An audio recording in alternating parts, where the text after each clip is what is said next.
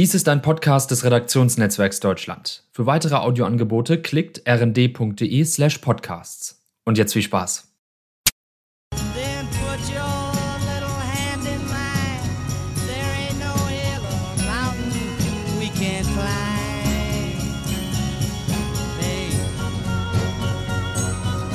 Okay, ihr Faulpelze, raus aus den Federn und bloß nicht die FFP2-Masken vergessen. Es sind eine Menge Viren da draußen. Es sind jeden Tag eine Menge Viren da draußen. Wo sind wir denn hier? In China? Wohl kaum. Und später müsst ihr auch noch mit reichlich Einschränkungen in eurem Alltag rechnen. Naja, weil wir, weil wir so eine Corona-Dingens kriegen. Oh, so eine Corona-Dingens, so eine Corona-Dingsbums. Sag ich doch. Aber es gibt noch einen Grund, warum der heutige Tag ganz besonders aufregend ist. Ja, besonders ansteckend, meinst Ganz besonders ansteckend, okay. Aber die große Frage, die jeder auf der Zunge hat? Der frisch getesteten Zunge? na meinetwegen, glaubt ihr, dass Merkel rauskommen wird und einen Lockdown verkündet? Oh, Lockdown Merkel! Genau, der Abschiedslockdown von Merkel, denn heute ist Ministerpräsidentenkonferenztag. Geier und Niesmann, der politische Wochendurchblick. Es ist Kalenderwoche 46, nur noch eine Woche bis zum Koalitionsvertragstag. Hier spricht Berlin, hier spricht das Redaktionsnetzwerk Deutschland. Mein Name ist Steven Geier, ich bin Korrespondent im Hauptstadtbüro des RND und es ist bitter für Philipp Amthor. Der Lappen ist weg. Ach nein, da ist er ja, mein Kollege Andreas Niesmann. Danke für diesen sehr schlechten Begrüßungsgag, lieber Steven. Und zusammen wenden wir uns jetzt unserem heutigen Gast zu. Die Frau, die wir heute eingeladen haben, ist eine waschechte Ostberlinerin. Nach der Wende ist sie aber zur Westberliner Tageszeitung Taz gegangen, wo sie viele Jahre Reporterin und Politikberichterstatterin war. Zuletzt lange und an prominenter Stelle im Parlamentsbüro als Berichterstatterin für CDU und Kanzleramt. In diesem Jahr hat sie uns alle überrascht, hat die Taz verlassen und ist nun Hauptstadtkorrespondentin bei diekorrespondenten.de, wo sie vor allem für den Weserkurier aus Bremen schreibt. Wir freuen uns sehr, dass sie da ist und begrüßen die liebe Kollegin Anja Meier. Ja, hallo, ich grüße euch auch zurück. Schön, dass ich da sein darf. Und Geiermeier und Niesmann reden über diese Themen der Woche. Und wieder grüßt die MPK, können die scheidende Regierung, die Ministerpräsidenten und die Ampelparteien die vierte Corona-Welle brechen? Die Lage ist hochdramatisch. Und es wird jetzt sehr darauf ankommen, dass schnell gehandelt wird, dass konsequent gehandelt wird, dass besser kontrolliert wird. Und dann wird man beobachten müssen, ob wir die Dynamik damit stoppen. Friedrich III., wie Merz noch einmal, aber ganz anders CDU-Chef werden will. Es gibt ein großes Thema, das heißt soziale Gerechtigkeit. Und da ist die CDU, wie ich finde, nicht gut genug aufgestellt. Und noch ist Polen nicht verloren. Etwas später sprechen wir mit RND-Chefkorrespondent Jan Emendörfer, der gerade an der polnisch-belarussischen Grenze der dortigen Flüchtlingskrise nachspürt. Um diese besorgniserregende humanitäre Lage für Tausende von Menschen zu verbessern, hat es Sinn, auch mit denen zu sprechen, die in Minsk die Möglichkeiten haben, diese Situation zu verändern.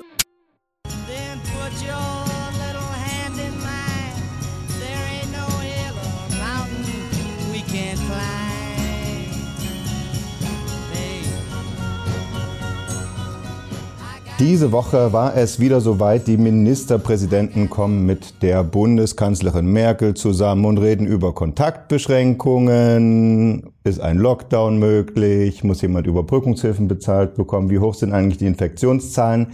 Es war wieder Murmeltiertag. Wir waren eigentlich froh, dass wir die MPKs hinter uns gelassen haben. Jetzt waren sie zurück.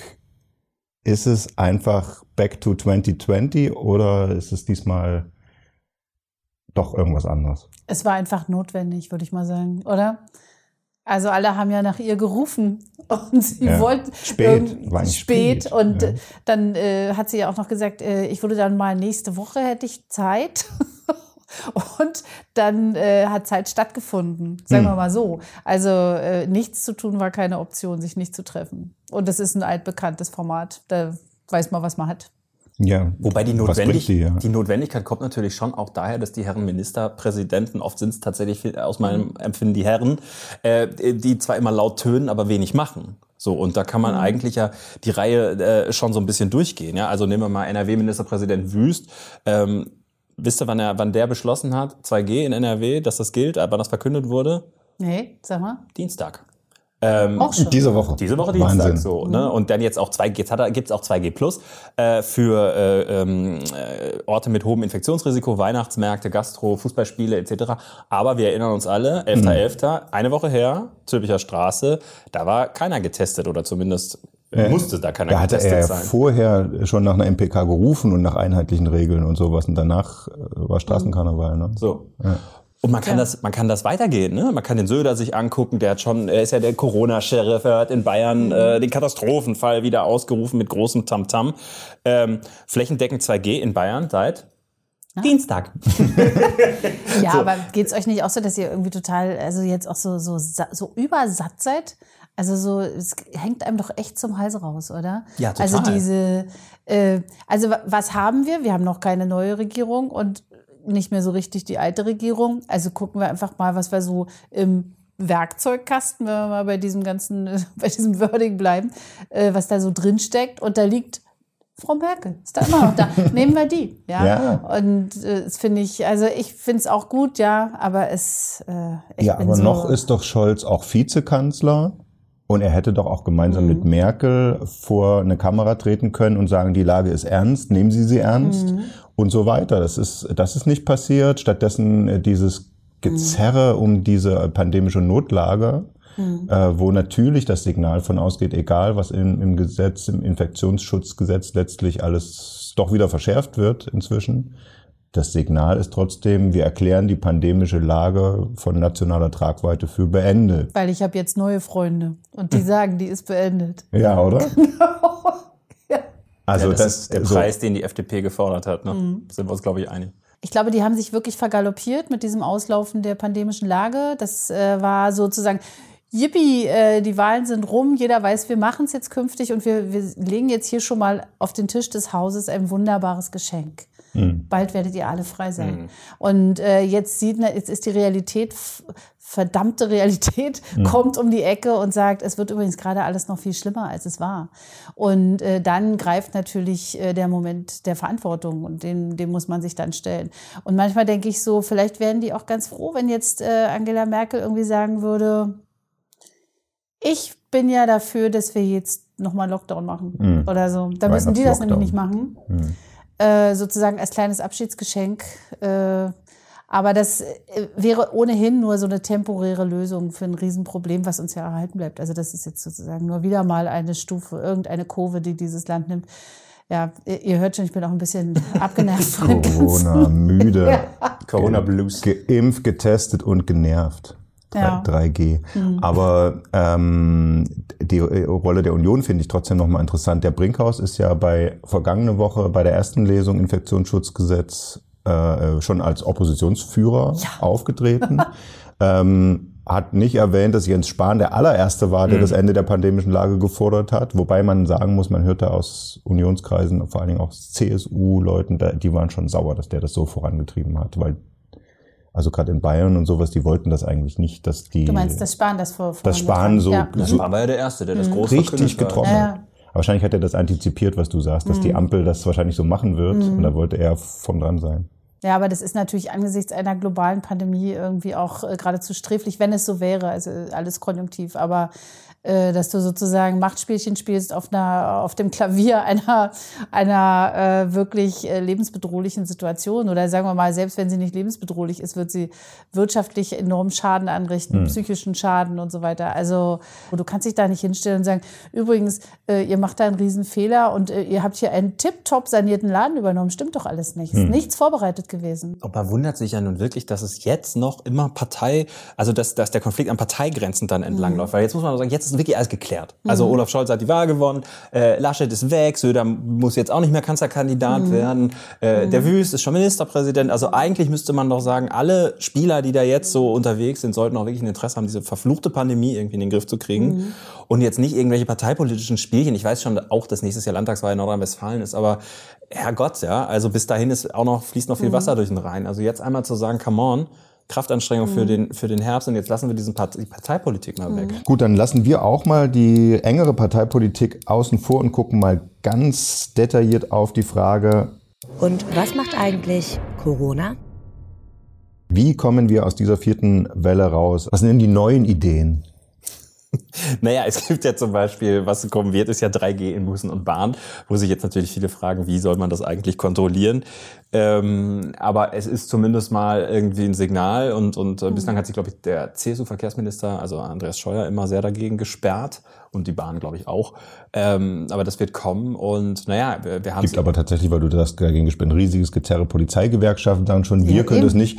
Die, äh, bei uns hat jemand gesagt, wir sind keine Gesundheitspolizei und die Fahrgastbetreuer da, die, die Passagierbetreuer von der Schaffner, hat man früher gesagt, Schaffner Zugchefs. die sagen, ähm, wir sind keine, wir sind, die sagen im Prinzip auch, wir sind keine Wir Gesundheitspolizei. haben keine ne? hoheitlichen Aufgaben. Ja, ja. also, aber äh, ich finde das Kontrollargument, was man jetzt zum, beim Thema Impfpflicht auch gerne mal vorbringt, ist ja eigentlich, müsste das nachgelagert sein. Du musst erst sagen, was wollen wir? Ja, wir wollen nur 3G in Bus und Bahn. Und gut, dann musst du halt Stichproben machen wie beim Schwarzfahren. Ich meine, klar sind auch Schwarzfahrer, aber es ist aber eigentlich nicht erlaubt. Und Na, das, viel Spaß dabei. ja, so, Wieso ich, meinst du? Ich glaube, da, dann gibt's also, aufs, dann ja. gibt's aufs Maul. Na klar. Ja. Ey, die Leute sind sowieso schon so abgenervt. Aber warum Ja. da mehr als bei Schwarzfahrern? Weil das, äh, also wenn du eine Schwarzfahrerin bist, dann musst du einfach nur nachweisen, dass du kein Ticket hast und du musst irgendwie dein, dein Konto anschmeißen und äh, Strafe bezahlen. Da Naja, geht es darum, da in welcher machen. körperlichen Verfassung du hier in diesem Zug sitzt.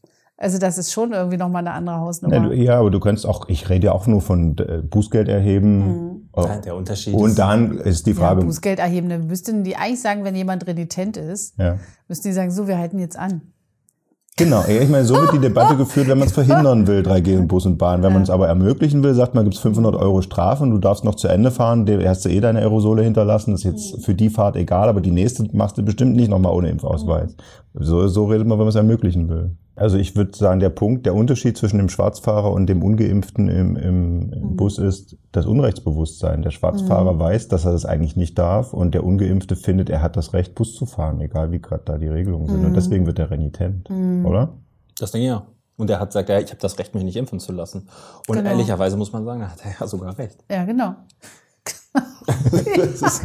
ja. Impfen. Wollen wir noch fünf Fun Facts übers Impfen machen? Oder ist Noch sind wir. Also ich sag mal, die höchste Impfquote der Welt, nenne ich euch mal 99 Prozent in Gibraltar, hat aber auch nur 40.000 People zu impfen gehabt. Danach, Das ist so wie Bremen, dafür berichte ich ja auch. die liegen auch sehr gut. Genau, die sind die Top, die, die Top-Stadt, also Stadt darf man ja nicht sagen, das Top-Land. Ja, Ja, genau. genau. Gibraltar von Deutschland. Also, beste Impfquote in Europa, Flächenländer, Portugal. Die deutsche ist, glaube ich, bei 67. Hm. Wie ist in Portugal? Schlechter. Äh, 80. 86,4. In Oh. Entwicklungsländern zurzeit 4,6. Oh. Kinderimpfung gibt's schon. Standardmäßig Kinder durchimpfen macht Kuba. Er hat als erstes Land der Welt jetzt angefangen, Kleinkinder zu impfen, auch zwei bis elfjährige, mit dem in Kuba entwickelten Impfstoffen Abdallah und Soberana. Glaube ich sofort. Ich komme aus der DDR. Ich musste mich auch noch zwangsimpfen lassen. Genau. äh, beide Impfstoffe von der Weltgesundheitsorganisation noch nicht anerkannt. Äh, Egal. Ist, aber da geht's erst erstmal. Äh, aber Geht's ums Prinzip. die sind die ersten. So. Ja. Also jetzt äh, das Dieter Dehm, das Geld kann jetzt an mein Konto überwiesen werden. Ähm, in der EU ist bisher kein Impfstoff für unter Zwölfjährige zugelassen, aber die EMA, diese Zulassungsbehörde, bewegt sich in die Richtung. Hört man, haben wir auch schon bestätigt bekommen. So, jetzt Blick ins Ausland. Wo gibt's eine Impfpflicht für Erwachsene? Drei Länder habe ich gefunden. Tadschikistan, Turkmenistan Und Kirgisistan. und, und es endet auch auf Ahn. Vatikan. Kein Scherz. Ähm, Vatikan seit 8. Februar Impfpflicht für alle Bewohner und dort beschäftigten Angestellten. Was? Hat der Papst verfügt, Ach ja? nee. Koalitionsrechner. Diese Woche großer Trommelwirbel. Die Generalsekretäre Klingbeil, äh, Kellner, quasi Generalsekretär und Wissing haben es verkündet. Nächste Woche ist Koalitionsvertragsgeburtstag. Ähm, bring uns mal auf Stand, Andreas.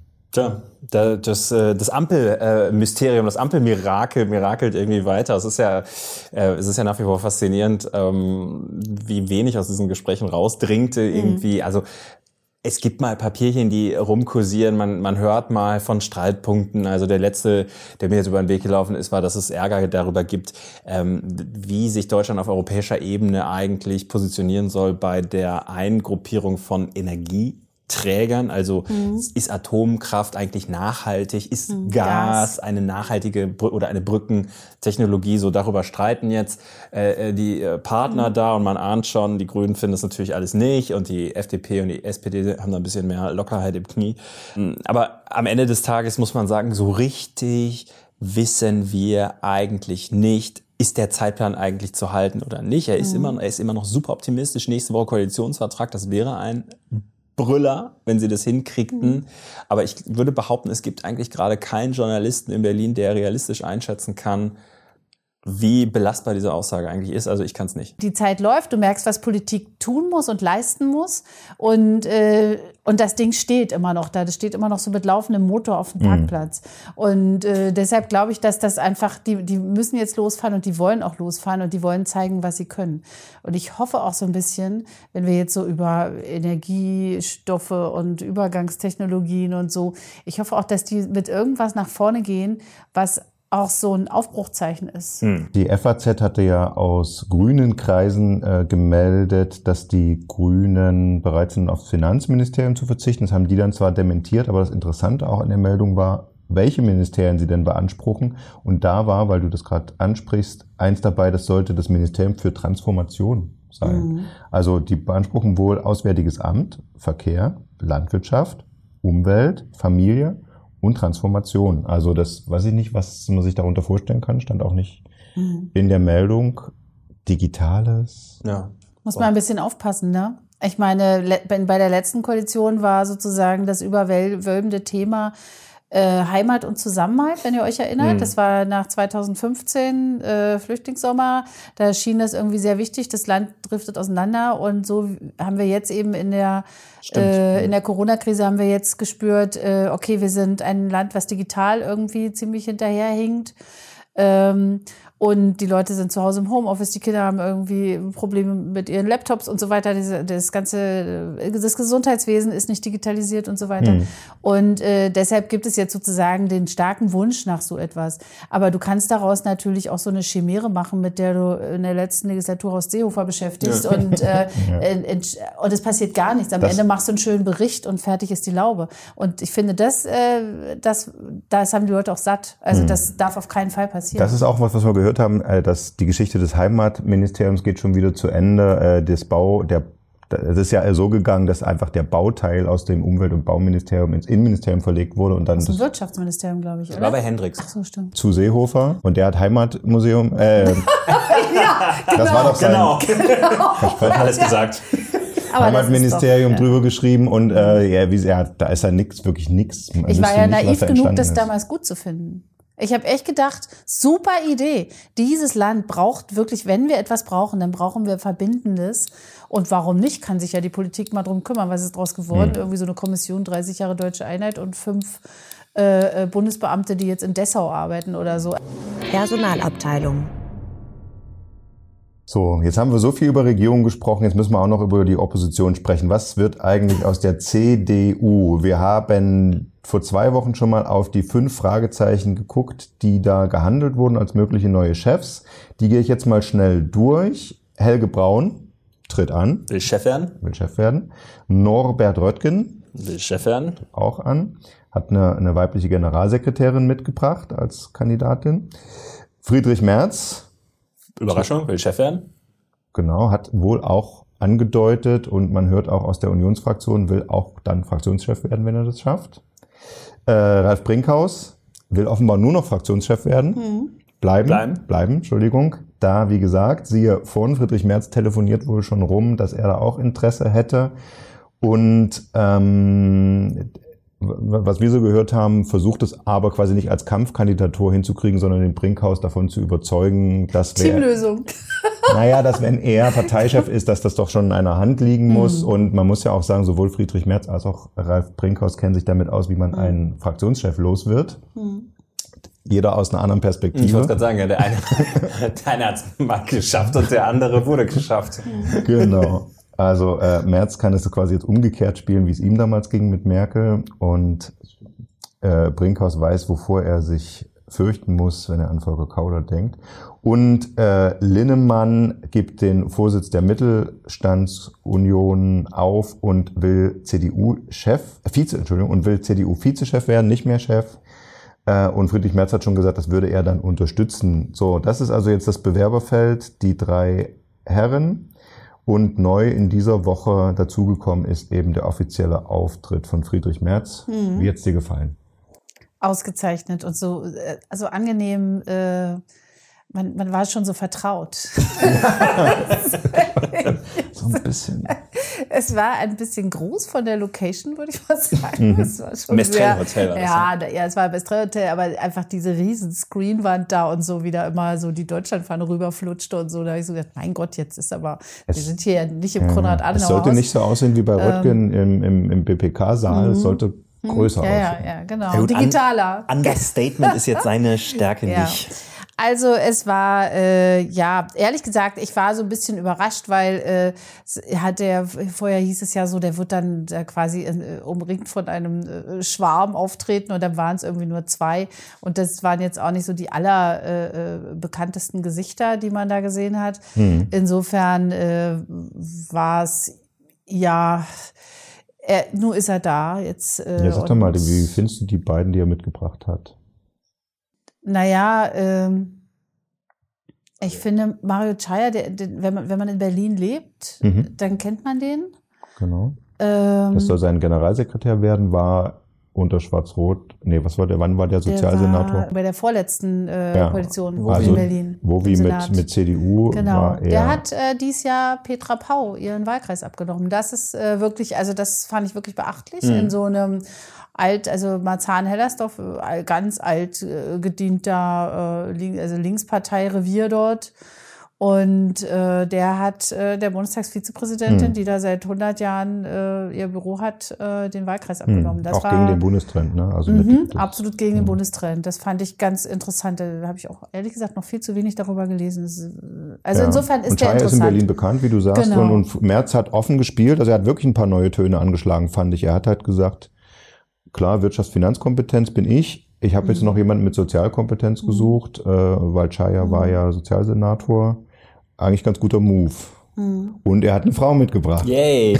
Ja, aber das ist aber kein Amt für sie. Doch, er hat es erfunden. Die Frauen sind so wichtig für Friedrich Merz, Ja. Frauenförderung. Das liegt ihm so sehr am Herzen, dass er Ja. das Amt Ja. einer stellvertretenden Mhm. Generalsekretärin erfunden hat. Man muss sagen, es ist erst eine Partei bislang auf die Idee gekommen, das auch zu machen. Die SPD. Nee, die CSU. Ja? Die hatten das auch schon. Die hatten auch Für schon Doro Bär. für Doro Bär. Die Ach so, hatten auch stimmt. schon die So, stellvertretende ups, da war doch noch. Moment, bevor Ja, ja, so, was machen wir jetzt mit Moment. ihr? Aber trotzdem nochmal die Frage, ist jetzt Merz als künftiger CDU-Chef noch zu verhindern? Ich glaube, also sagen wir mal so, ich habe mich auch schon ein paar Mal geirrt, deshalb würde ich das mal anders formulieren. Hm. Äh, äh, seine Chancen sind sehr gut, der nächste CDU-Vorsitzende zu werden. Ja, also es äh, manchmal hat es ja so einen Anschein, als müsste man ihn jetzt belohnen nach dem dritten Mal, ja, so dranbleiben. Äh, aber äh, nee, also er ist, glaube ich, schon jetzt der, der Mann, der, der, der richtige Mann für diese Situation, in der die Partei ist. Auch Die wegen, geht weil jetzt- sie in der Opposition geht. Eben, ja. sie ist jetzt Oppositionspartei und sie ist die stärkste Oppositionspartei und das wird, äh, glaube ich, ziemlich äh, interessant. Und da brauchst du natürlich einen, der auch so richtig auf den Pudding hauen kann. Ich mache mir allerdings Sorgen, dass, äh, also, dass er, ich hoffe, dass Friedrich Merz schlau genug ist, ähm, die also nicht diesen, diesen rechten Avancen zu verfallen, ja, dass man irgendwie, weil, weil das wird die, darauf wartet die AfD, glaube ich, nur, dass sie sozusagen äh, einfach die Anträge der CDU übernehmen Hm. kann und einfach mal die, die Union darüber abstimmen lässt äh, und so. Also da, das wird auch schwierig und insofern ist ja wahrscheinlich sein Anspruch, Hm. also seine Idee, äh, auch den Fraktionsvorsitz zu übernehmen, irgendwie gar nicht so verkehrt. Hm. Na, Merz selbst hat ja gesagt, das ist alles Quatsch, dass mit mir ein Rechtsruck kommt. Mhm. Und er hat auch seine Aussage von beim erst, vom ersten Anlauf äh, zurückgenommen, dass man die, CD, äh, die AfD-Wähler Mhm. zurückgewinnen könne. An, Das war ja sein, sein Anspruch. Äh, sagte, ja, da haben sich viele offensichtlich verrannt. Und ich möchte persönlich noch hinzufügen, bei der letzten Wahl haben die AfD-Wähler zu, äh, zur CDU rübergeholt, laut Nachwahlanalysen, mit Laschet als Kandidaten. Also es ist auch alles immer nicht so einfach. Aber sagt mal ehrlich, ist es gerade nicht so, dass wir uns den jetzt so schön gucken? Nee, Ja, ich glaube total, dass wir uns den schön gucken. Mhm. Also ja, einfach damit wir im Podcast immer viel zu reden haben. Ja, über- Na, ich, ja, also, weil ich, ich meine, dem Mann steht doch auch sein, seine Eitelkeit im Weg. Das Und er wird, wenn in vier Jahren er Kanzlerkandidat wäre, dann ist er äh, äh, zur Wahl 69 Mhm. und wenn er, bevor er eingeschworen wird, wird er 70. Das sind ja amerikanische Verhältnisse. Ja gut, jetzt wird, gehen alle davon aus, dass Olaf Scholz in vier Jahren nochmal antreten wird. Dann wird er Ähm, 74 März, Na, wenn er nein, Kanzler wird. ne, ich, so ewig viel älter als Olaf Scholz ist Friedrich Merz nicht. Mhm. Insofern könnte man das machen. Aber ich sehe das genauso. Ich halte es, also ich glaube, dass Friedrich Merz äh, ein Problem mit seiner Eitelkeit hat. Und ich finde auch dieses ewig gestrige oder ne, ewig gestrig ist ein böses Wort, aber dieses gestrige, dass er ein bisschen aus der Zeit gefallen Früher ist, was man ihm irgendwie so vorwirft, da ist schon auch was dran. Das ist ja nicht Mhm. nur Klischee, das hat er auch immer wieder untermauert so. Und ähm, ich glaube, das kann funktionieren. Ich bin da bei dir, wenn er die Größe besitzt, am Ende nicht Kanzlerkandidat zu werden. Wenn er das hinbekommt, dann könnte ich mir, dann, kann ich mir vorstellen, das wäre so der Saskia-esken Move, ja, wenn man Mhm. So will. Also Und das Parteivorsitz, Parteivorsitz ist auch ein dienendes Amt.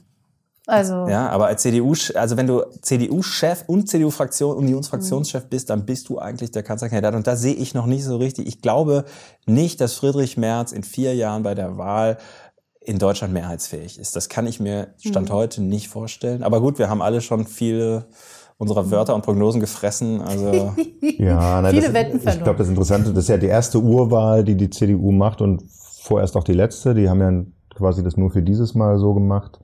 Ähm, da kommt's ja, da, immer eine Minderheit gibt ja, glaube ich, da ihre Stimmen nur ab von allen Mitgliedern. Also kommt es da vor allen Dingen drauf an, wer kann die meisten Leute mobilisieren, da abzustimmen. Und das ist wahrscheinlich einfach Mhm. März. Ne? davon muss man ausgehen, ja. Und genauso wird es aber natürlich sein, wir werden dann vor der nächsten Bundestagswahl, wenn es darum geht, wen stellt die Union als Kanzlerkandidaten auf, es wäre auch dann ja wieder denkbar, einen CSU-Menschen zu nehmen. Oh, Jemine. Ja. Also, Jetzt Was zum heißt denn hier, Jemine? zum Murmeltiertag. Krisenherd der Woche. Und die andere Krise in Europa spielt sich ab an der polnisch-belarussischen Grenze. Und wir begrüßen den nächsten Gast in unserem Podcast, nämlich unser Mann in Polen, den Chefkorrespondenten des RND für Osteuropa, Jan Emmendörfer in Michalowo. Herzlich willkommen. Ja, schönen guten Abend. Sag mal, du bist jetzt quasi wenige Kilometer von der EU-Außengrenze entfernt, wo sich diese dramatischen Szenen abspielen. Äh, Wasserwerfer, Flüchtlinge, Flüchtlinge, die äh, in der Kälte ausharren müssen. Was merkst du in der Stadt, wo du bist, jetzt äh, von dieser Situation da in Polen? Ja, also in dem kleinen Städtchen Michailowo mit äh, 3000 Einwohnern merkt man äh, tagsüber eigentlich fast gar nichts. Äh, es ist ein, ein friedliches Städtchen, Menschen gehen einkaufen, Menschen äh, gehen ihrer Wege, Ähm, es ist alles äh, sauber, die Straßen sind gut gepflastert, die Menschen sagen einem alles mit EU-Geld gebaut, alles saniert, die Häuser frisch gestrichen. Aber wenn man dann ein bisschen herumläuft, findet man zum Beispiel am Rande eines, eines Schulhofs, einer großen Schule, eine kleine Mini-Container-Siedlung, die eine polnische Hilfsorganisation aufgebaut hat. Die heißt äh, The Great Orchestra of Christmas Charity. Also es ist die größte nichtstaatliche Hilfsorganisation und die haben in diesem Michailowo, in diesem Städtchen, einen Hilfspunkt für Flüchtlinge aufgebaut. Das heißt aber, dort kommen Flüchtlinge nicht direkt hin, sondern sie sammeln dort Dinge, die gebraucht werden. Lebensmittel, Medikamente, warme Decken, Akku-Aufladegeräte für Handys, äh, all das, was die Menschen äh, im, im Wald brauchen. Und dann kommen heimlich Aktivisten, äh, zum Beispiel von Grupa Granica, also dieser Grenzgruppe, und holen diese Dinge dort ab und bringen sie zu den Menschen in die Wälder. Hm, weil das ist äh, das Sammeln der Spenden ist noch erlaubt, aber das Hinbringen an die Grenze ist eigentlich schon illegal. Richtig. Deswegen ist das auch getrennt, dass die Hilfsorganisationen sammeln, aber ihre Freiwilligen gehen nicht selber in die Wälder, weil das eigentlich verboten ist, denn diese Wälder befinden sich in der Sperrzone, in der sogenannten, man spricht hier von der roten Zone, und dort darf kein Mensch hin, weder Hilfsorganisationen noch Journalisten noch Politiker, sondern niemand. Jan, die Grenze, über die wir hier reden, ist ja kilometerlang. Wie machen die Polen das denn, dass dort niemand hinkommen kann? Und ähm, warum tut die Regierung das? Warum will man da keine Beobachter haben? Ja, äh, Punkt eins, es ist ganz einfach. Du, wenn du die Zufahrtsstraßen auf, auf das nächste Dorf nimmst, was dann schon in dem Sperrbezirk liegt, dann kommt unterwegs, kriegst du auf deinem Handy von einer dir unbekannten Nummer einfach eine Warnung auf Englisch die ist eigentlich auch für die Flüchtlinge gedacht. Dort äh, teilt man dir mit, ähm, dass die polnische Grenze geschlossen ist, dass es kein Durchkommen gibt und dass du dich zurück nach Minsk bewegen sollst. So steht es da drin. Und du kommst dann letztlich an Polizeisperren. Dann sind einfach die Straßen gesperrt am Ortseingang der Dörfer, die in diesen Sperrzonen liegen. Und dann musst du dich ausweisen. Und wenn du nicht Einwohner bist oder eine Person, die da Zugang hat, Polizei, Militär, Sicherheitsdienste, dann wirst du einfach abgewiesen und musst ähm, ähm, zurückkehren. Frage zwei: Warum macht Polen das? Man, man kann nur argwöhnen, damit äh, nicht so viele Leute Zeuge werden, wie das Management an der Grenze verläuft von polnischer Seite aus. Wir wissen ja von Berichten von Flüchtlingen, dass es Pushbacks gibt ohne Ende, also dass Menschen, die aufgegriffen werden, einfach wieder zurückgebracht werden an die Grenze in das Niemandsland, damit sie also nicht in Polen Asylanträge stellen können. Und das, das ist vermutlich, ähm, äh, die Polen wollen da sozusagen in Ruhe arbeiten die Grenzsicherungsbeamten und nicht gestört werden von Beobachtern und Hilfsorganisationen. Ja gut, die Frage, die wir uns jetzt alle stellen, ist natürlich, wie geht diese Krise zu Ende? Gibt es da einen Ausweg? Was würdest du sagen, Jan? Ähm, hat Lukaschenko, ähm, war das für ihn ein Erfolg oder würdest du sagen, das geht für ihn noch nach hinten los? Ich interpretiere das äh, wie so ein Bestandteil des letzten Gefechts. Der Mann hat nichts mehr zu verlieren außer seine blanke, nackte Macht. Und er setzt natürlich alle Hebel in Bewegung, um die zu erhalten, weil er weiß genau, wenn er stürzt, dann ist er eine völlige Unperson, dann droht ihm vielleicht auch der Haag, den Hager Gerichtshof oder irgendetwas, wie das mit Diktatoren häufig so läuft. Und äh, um dem aus dem Wege zu gehen, zieht er alle Register, wie das jetzt am Ende ausgeht, ist schwer zu sagen. Ich würde denken, wenn jetzt nicht weiterhin neue Leute aus den Krisenregionen nach Minsk, nach Belarus eingeflogen werden, dann könnte die EU sagen, okay, die 10, 15.000, die da im Land jetzt noch sind, die nehmen wir auf, die teilen wir auf. Und dann ist, das ist ja nicht viel für, für, wenn man das in der EU aufteilt, ist das ja nicht wirklich, sind das ja nicht viele Menschen. Äh, und dann wäre die Sache erledigt und man würde sich ersparen auch den Vorwurf, dass man Menschen in the middle of nowhere verhungern lässt oder erfrieren lässt. Das scheint ja tatsächlich die, die Brücke zu sein, die die EU Lukaschenko jetzt scheinbar, soweit man das einschätzen kann, bauen will. Und für die sogar Merkel zum Telefon gegriffen hat und mit ihm gesprochen hat. Und wir haben die, den Moment vielleicht gesehen der Karriere der Dr. Merkel als äh, Elder Statesman, die im Hintergrund dann ab und zu mal zum Telefonhörer greift und Putin anruft oder solche äh, Problemfälle. Mal sehen. Für den Moment bedanken wir uns bei Jan Emdörfer, Czechuje nach Polen und äh, Czech. Ich danke euch. Danke. Merkel im diplomatischen Unruhestand, kannst du dir das vorstellen, Anja? Mm, also ich kann es mir vorstellen, aber lieber so, dass es keiner merkt. Ich, ich glaube, dass die Frau verfügt über nicht kein ausgeprägtes Geltungsbedürfnis und äh, ich glaube, sie hat auch oft genug als Kanzlerin darunter gelitten, dass andere Parteivorsitzende oder Ex-Kanzler sich irgendwo rein, äh, zu Wort gemeldet haben. Also es sollte schon, es müsste schon einer höheren Sache dienen, glaube ich. Sonst eher nicht. Nord Stream 2 reicht nicht. Nord Stream 2 reicht nicht. Nee. Okay. Genau, gut, auch das behalten wir im Blick, liebe Hörer und Hörerinnen, und seien Sie nächstes Mal gern wieder mit dabei. Für diese Woche bedanken wir uns ganz herzlich bei Anja Meier. Vielen Dank. Ja, ich danke für die Einladung. Und ich bedanke mich bei Andreas. Ach, sehr gerne.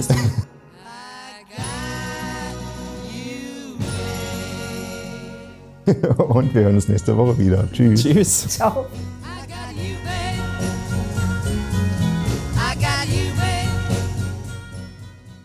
Dies war ein Podcast des Redaktionsnetzwerks Deutschland. Für weitere Audioangebote klickt rnd.de slash podcasts. Bis zum nächsten Mal.